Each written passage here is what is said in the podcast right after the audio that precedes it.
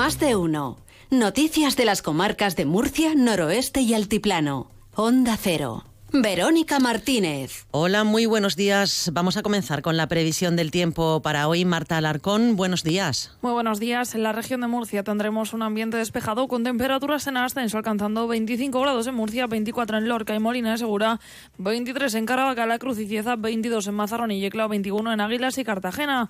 El viento será flojo de dirección variable. Es una información de la Agencia Estatal de Meteorología. A esta hora tenemos 10 grados en la ciudad de Murcia. Vamos a conocer también el estado del tráfico. Ya hay complicaciones. DGT, Patricia Riaga, buenos días. ¿Qué tal? Muy buenos días. Pues comienza la hora punta en la red de carreteras de Murcia. A esta hora ya van a encontrar tráfico intenso en la A7, en la zona de Cabezo de Torres hasta la Universidad, en sentido Almería y también en varios tramos de la A30, en Espinardo, en dirección Albacete, pero también en la zona de Aljucer, en sentido Cartagena. En el resto de carreteras a esta hora y afortunadamente se circula con normalidad.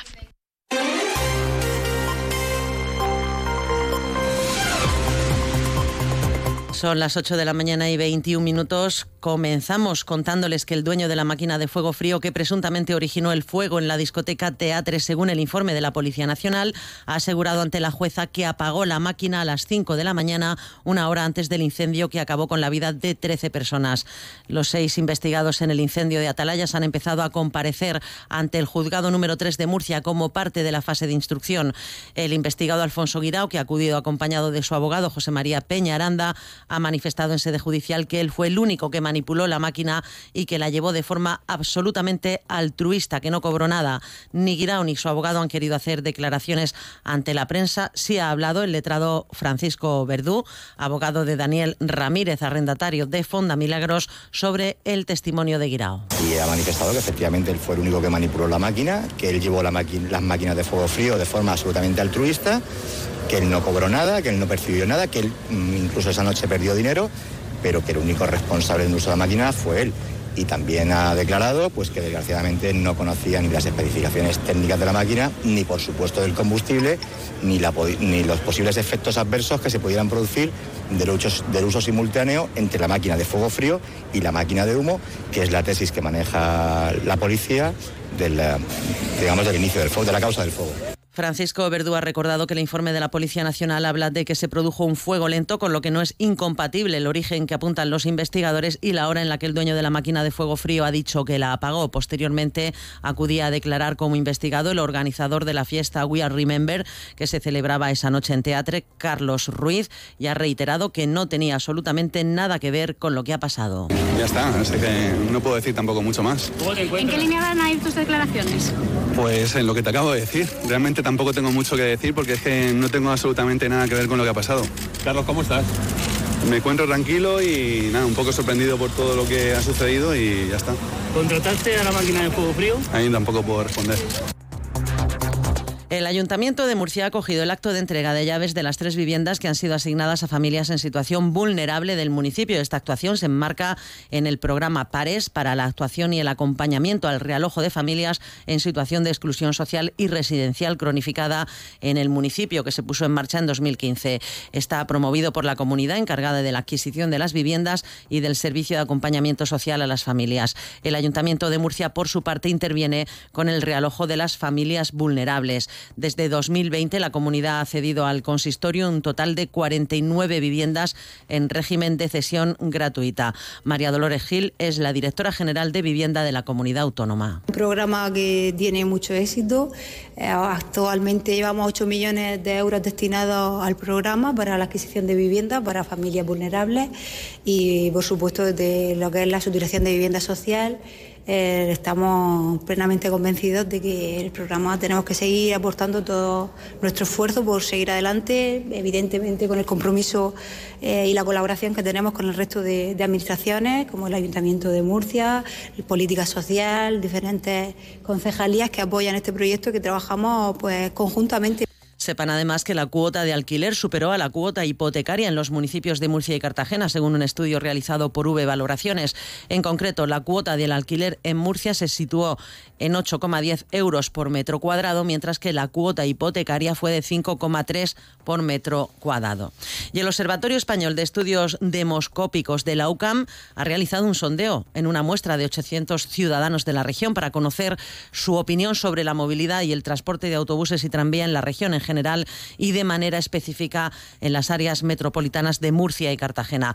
Entre las conclusiones del informe destaca que la ciudadanía reclama medidas complementarias y correctoras a los planes de movilidad, pidiendo de forma prioritaria que haya más líneas y frecuencias de paso de los autobuses en el área metropolitana de Murcia, propuesta que apoya el 91% del total, así como la ampliación del tranvía de la capital, en la que están de acuerdo un 87%. La ciudad de Murcia, en particular, destaca en este debate, donde según los resultados existe la necesidad no solo de abordar cuestiones relacionadas con la movilidad, sino también de establecer una auténtica área metropolitana. En el estudio se observa una apuesta firme de los ciudadanos por las políticas que fomenten el uso del transporte público.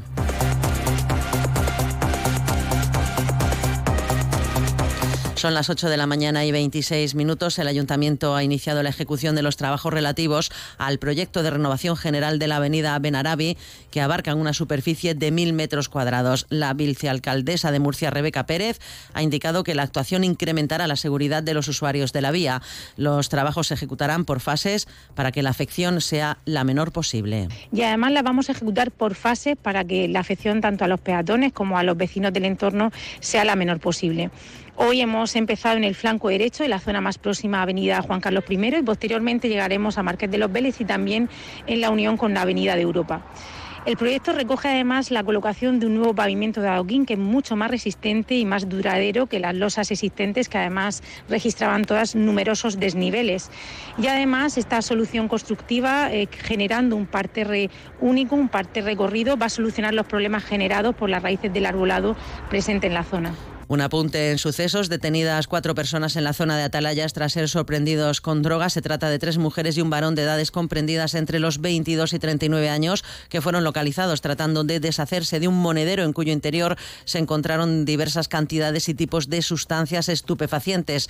En una de las discotecas se celebraba una fiesta que congregó a una gran cantidad de personas, según nos ha contado un portavoz de la Policía Nacional una patrulla de Policía Nacional que se encontraba realizando funciones de seguridad y prevención de hechos delictivos, pudo observar a dos personas en el interior de un vehículo estacionado que al percatarse de la presencia policial comenzaron a realizar movimientos extraños, pudiendo ver cómo pasaron un monedero a dos mujeres que estaban pegadas pero fuera del vehículo del que trataron de deshacerse arrojándolo.